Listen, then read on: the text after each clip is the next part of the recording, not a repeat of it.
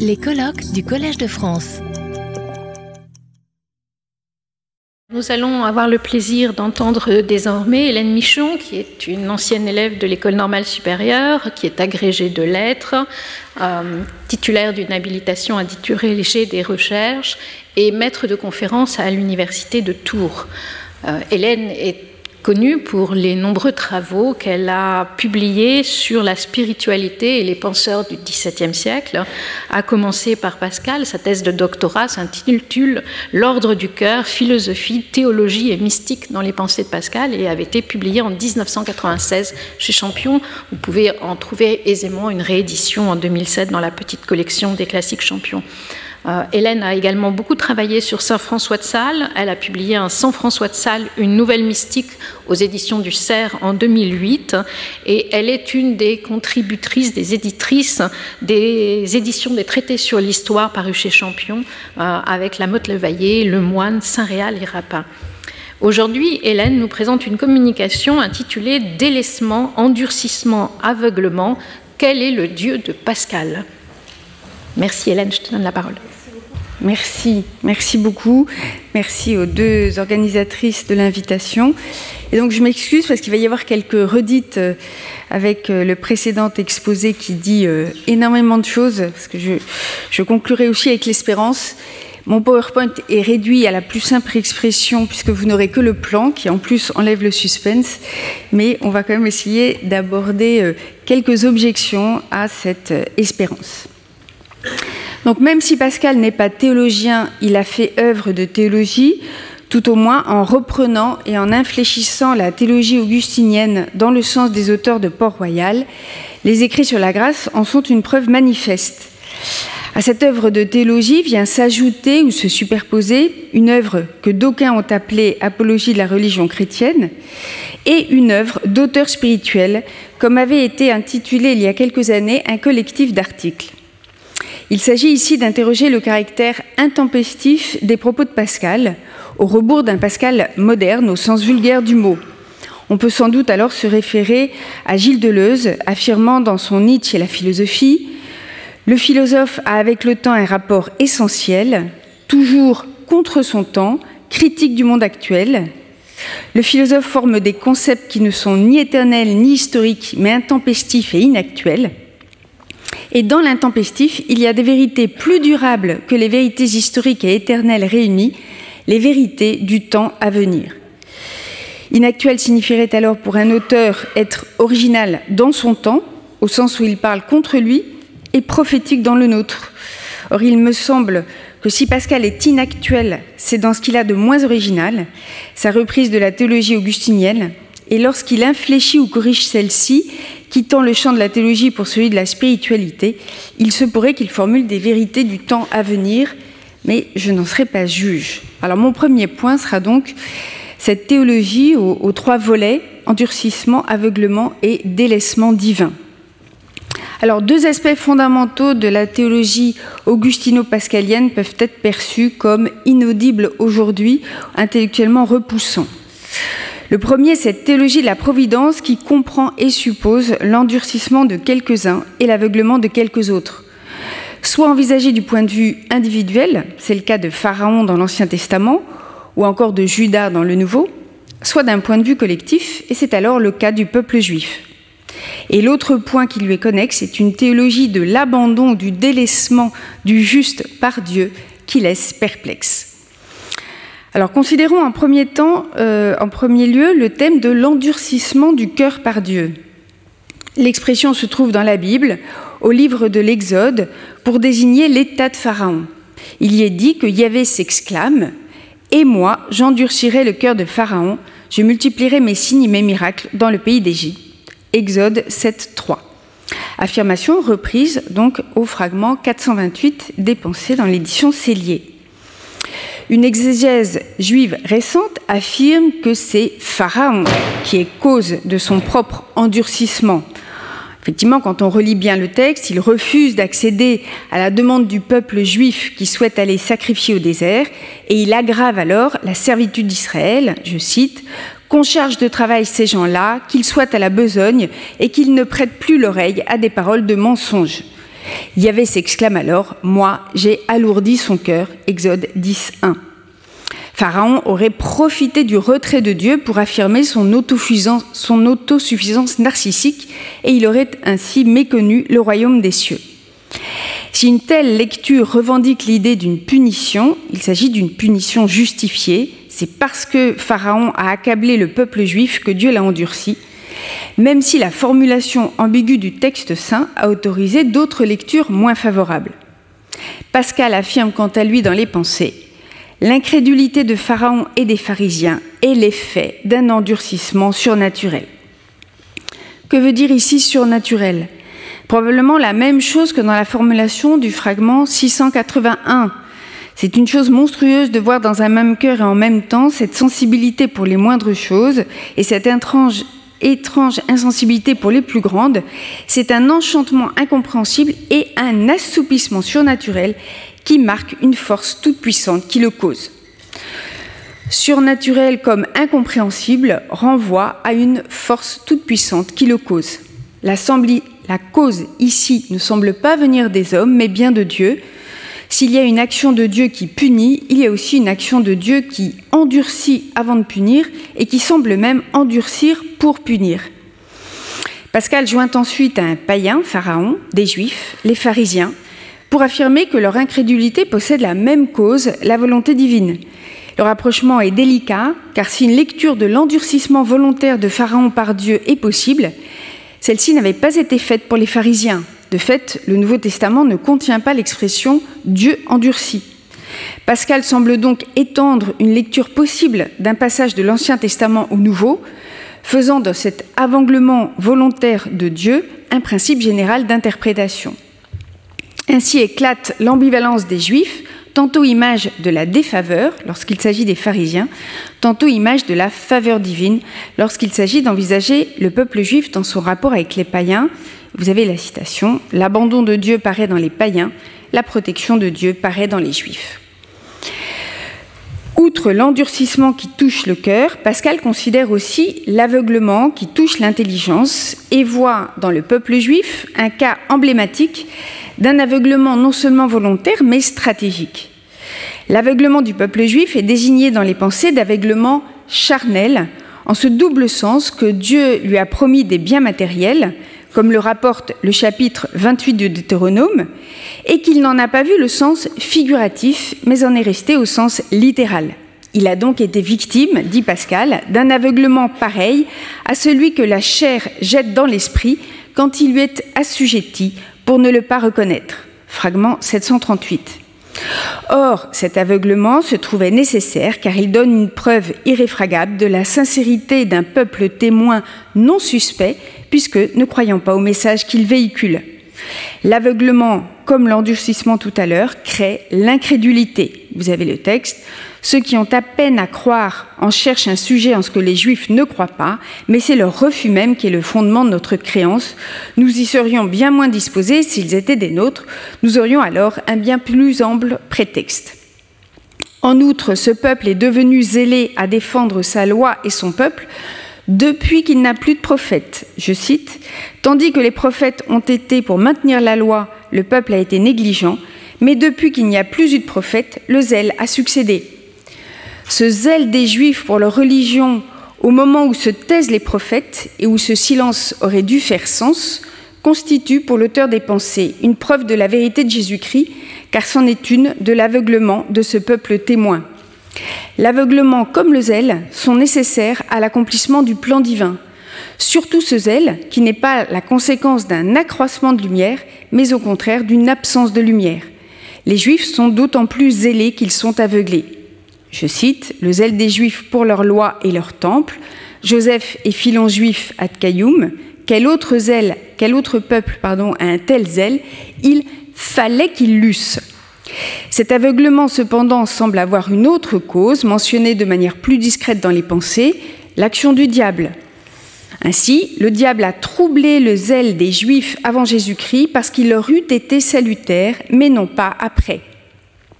Comme le note un éditeur célèbre de Pascal, Ernest Havet, les Juifs, dit-il, ont montré beaucoup de zèle à conserver les preuves du Messie qui sont leur condamnation, Au contraire, ils n'en avaient pas eu pour se mettre en état de reconnaître le Messie, ce qui, eût, été leur salut.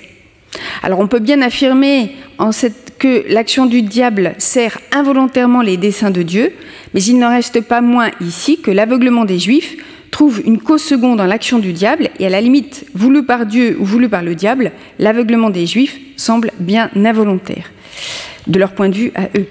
Enfin, le peuple juif constitue la preuve de ce que Dieu peut procurer des biens périssables, mais qu'il ne souhaite pas le faire dans son royaume. En effet, il était nécessaire qu'existât un peuple comblé par Dieu de biens matériels et qu'il s'y attacha de telle sorte qu'il ne décode pas les figures. Pascal use alors d'une formule qui souligne la stratégie divine aux antipodes de toute pédagogie. Ici, on a l'impression que Dieu ne forme pas, mais il l'utilise. Et vous avez le texte. Dieu, voulant priver les siens des biens périssables, pour montrer que ce n'était pas par impuissance, il a fait le peuple juif singulière destinée que celle de ce peuple tout à la fois élu et rejeté, béni et maudit, et dont l'aveuglement est présenté par Pascal à la fois comme subjectif, ils auraient pu ne pas voir, ils auraient pu voir et non pas vu, et comme objectif, en ce sens qu'il émane de la volonté divine. Enfin, une troisième action divine apparaît inacceptable après l'endurcissement et l'aveuglement, celle du délaissement. Dieu délaisse ou abandonne celui qui ne devrait pas être abandonné, le juste ou les justes. S'il y a quelque chose de répulsif à penser que Dieu puisse abandonner l'homme, non seulement à la suite de son péché, mais même, mais, mais quand bien même, mais ça l'est encore plus, si je puis dire, lorsque Dieu l'abandonne avant son péché, de telle sorte que le péché soit alors une conséquence de l'abandon de l'homme par Dieu. C'est là pourtant la théorie du double délaissement, longuement étudiée dans les écrits sur la grâce. Et comme l'a souligné Martine Pécharmant, il revient à Pascal de prouver dans la lettre sur la possibilité des commandements que c'est être disciple authentique de Saint Augustin de soutenir que l'abandon de Dieu par le juste est lui-même la conséquence d'un abandon antécédent du juste par Dieu, abandon dont on ne saurait rendre raison car il se fait par un jugement occulte, par un jugement caché et impénétrable. Et je me demande si on ne peut pas rapprocher cet abandon du juste du cas emblématique de l'abandon euh, du Christ par son Père, le juste par excellence. Quand on lit le mystère de Jésus qui décrit l'acmé des souffrances du Christ, euh, on voit bien que euh, Pascal fait partie de ceux qui considèrent que dans la passion, les souffrances sont fortes mais extérieures, alors qu'à Gethsemane, c'est l'acmé des souffrances du Christ, puisque les souffrances sont intérieures. Et la moindre de ces souffrances n'est pas pour Jésus justement l'abandon de son Père, je cite.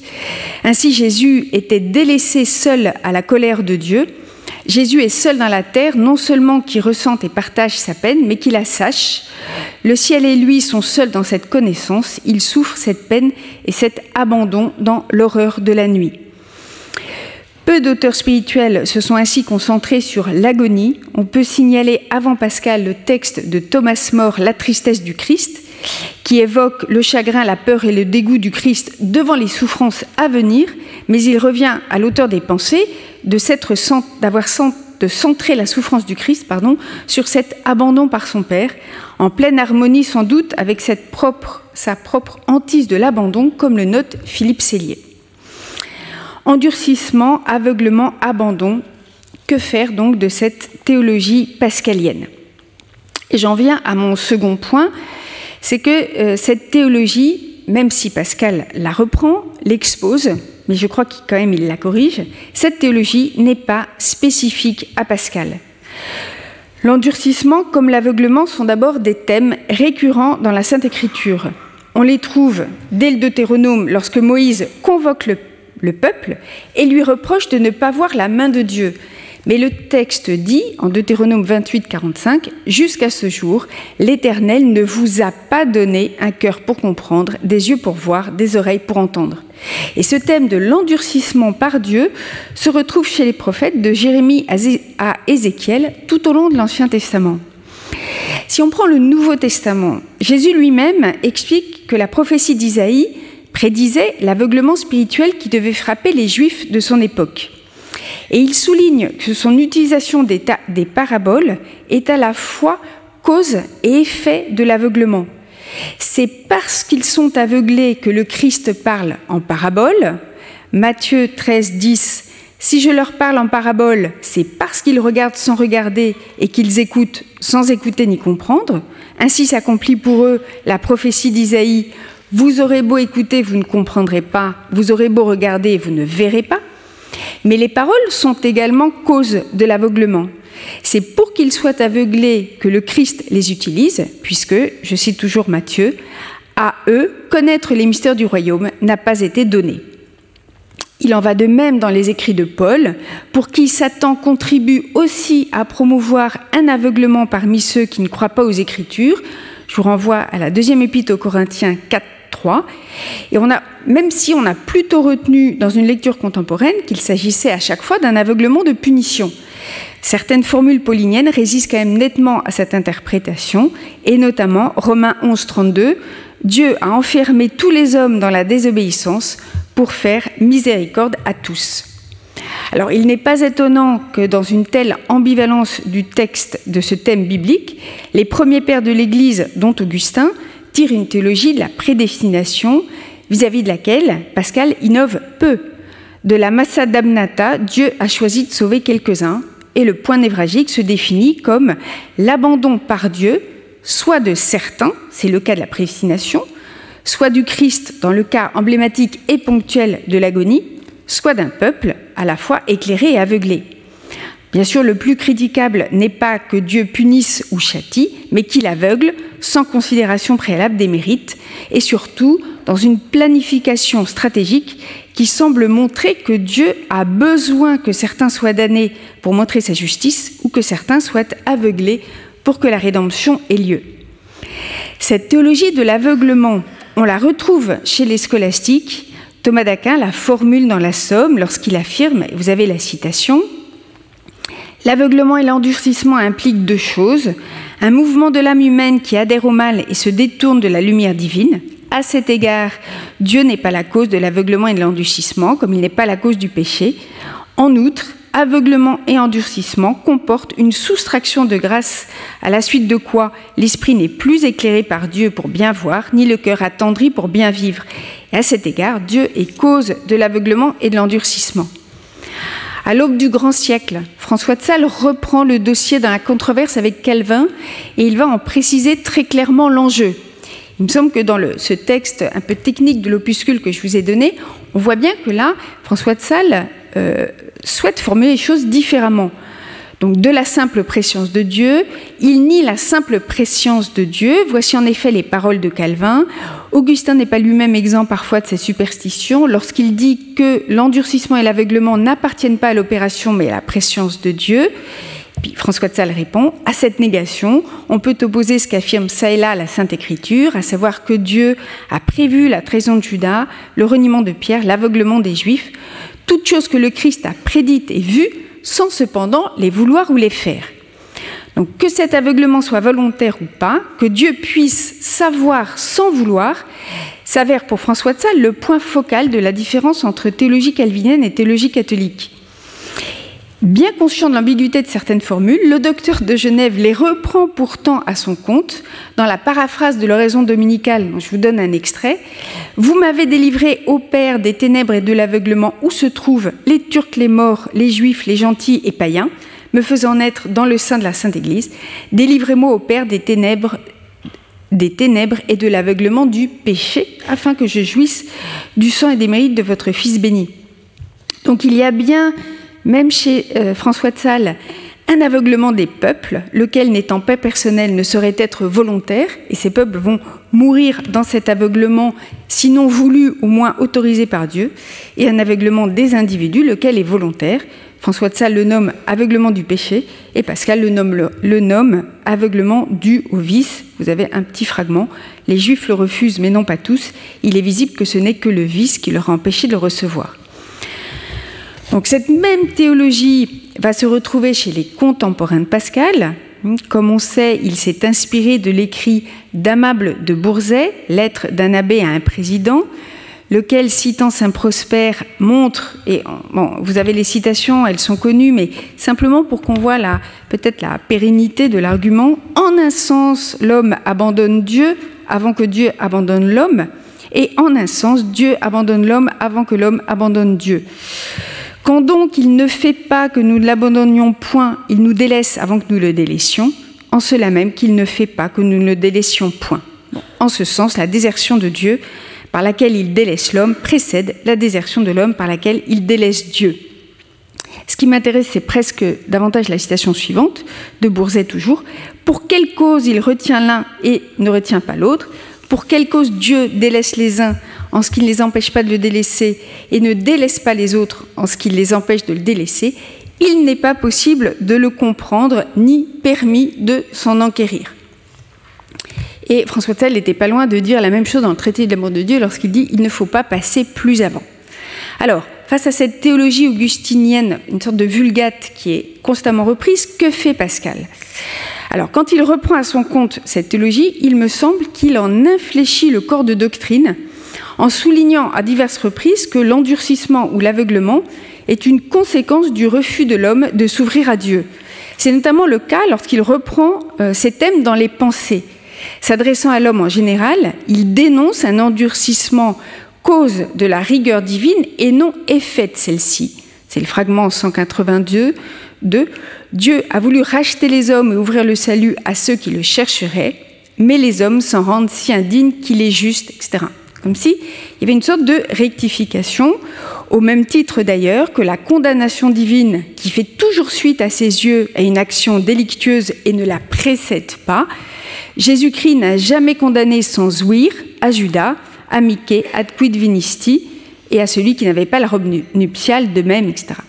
Il me semble que dans les pensées, on trouve un infléchissement, et lorsqu'il sera aussi question d'aveuglement ou d'endurcissement des jésuites dans les provinciales, mais je vous rassure, il n'y a pas de prédestination de la compagnie, Pascal envisage un endurcissement non seulement euh, volontaire de la part des jésuites, mais remédiable, puisqu'il se pose en celui qui, je cite, va procurer cette confusion salutaire dont parle l'Écriture, qui est presque l'unique remède d'un endurcissement tel que le vôtre.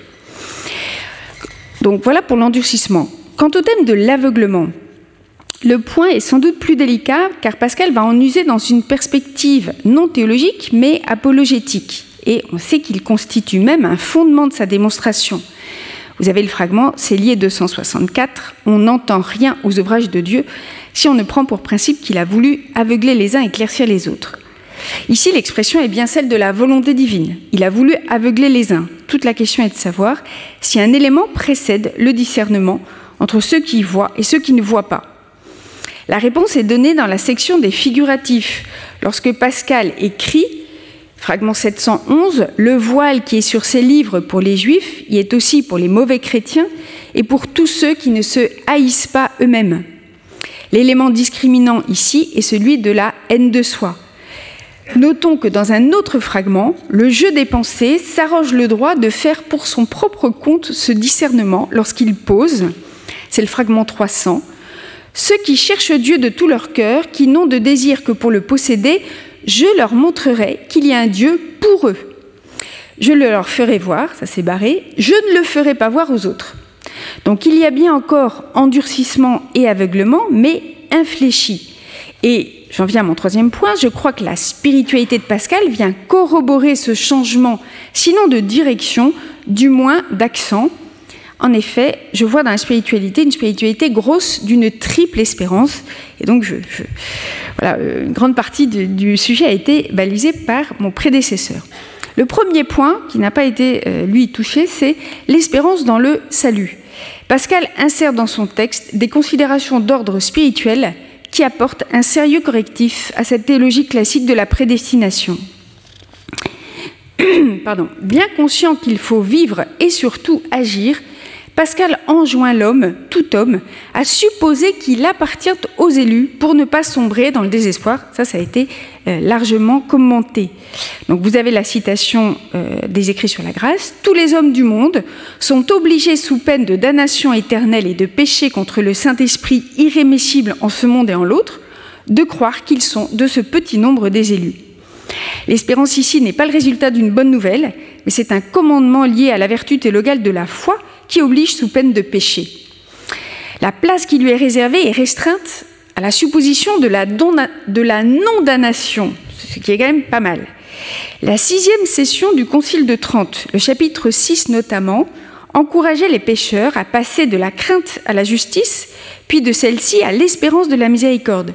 Mais il s'agissait d'une exhortation. Pascal en fait une obligation, et ce, pour éviter un mal plus grand, le désespoir précisément. Et le fragment a été cité, vous l'avez sous les yeux, quand on dit que Jésus-Christ n'est pas mort pour tous, vous abusez d'un vice des hommes qui s'applique incontinent cette exception, ce qui est favoriser le désespoir au lieu de les en détourner pour favoriser l'espérance. Il convient donc de favoriser l'espérance quand bien même celle-ci serait conjuguée à la crainte, car cette incertitude de l'espérance finale relève d'une volonté expresse du Sauveur. L'Écriture elle-même rapporte que le salut doit être opéré avec crainte et tremblement. C'est là la clé du mystère de la pédagogie divine. Là aussi, vous avez le texte. C'est pour cette raison, ces écrits sur la grâce, comme tous les hommes ignorent s'ils seront de son nombre, c'est pour cette raison que, comme tous les hommes ignorent s'ils seront de ce nombre, tous doivent être dans la crainte, puisqu'il n'y a point de juste qui ne puisse à toute heure tomber, comme il n'y a point de pécheur qui ne puisse à toute heure être relevé. Donc la sécurité impossible, tel est l'enjeu de l'incertitude à l'encontre de son propre salut, qui vise à éviter l'endormissement ou l'acédie ou encore la superbe. Comme le formulait Jean Ménard, la possibilité du délaissement est inscrite dans la condition même du juste. Il n'empêche que celui-ci, porté par la vertu d'espérance, se doit, dans les pensées, de vivre comme s'il était sauvé. Second point, espérance dans la miséricorde de Dieu. Pascal théorise à côté du délaissement son opposé, c'est-à-dire la recherche de l'homme par Dieu. En effet, dans les écrits sur la grâce, il est précisé que Dieu a deux manières de chercher l'homme. Vous avez le texte. Car la manière dont Dieu cherche l'homme lorsqu'il lui donne les faibles commencements de la foi pour faire que l'homme lui crie dans la vue de son égarement, Seigneur, cherchez votre serviteur, est bien différente de celle dont Dieu recherche l'homme quand il exauce cette prière et qu'il le cherche pour se faire trouver. Car celui qui disait cherchez votre serviteur avait sans doute déjà été cherché et trouvé. La miséricorde de Dieu s'exprime tout autant dans le fait que l'homme puisse chercher et trouver Dieu, il en été question hier, que dans le fait que Dieu trouve au sens où il gratifie l'homme. D'où la conclusion qu'en tirait Jean-Louis Chrétien dans un article important sur la miséricorde. Toute connaissance de Dieu salutaire suppose qu'il nous ait cherché et trouvé, et donc provient de son active miséricorde.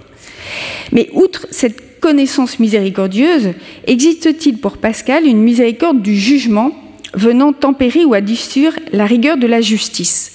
Nous trouvons le diptyque qui oppose jugement et miséricorde à part égale dans le fragment 700.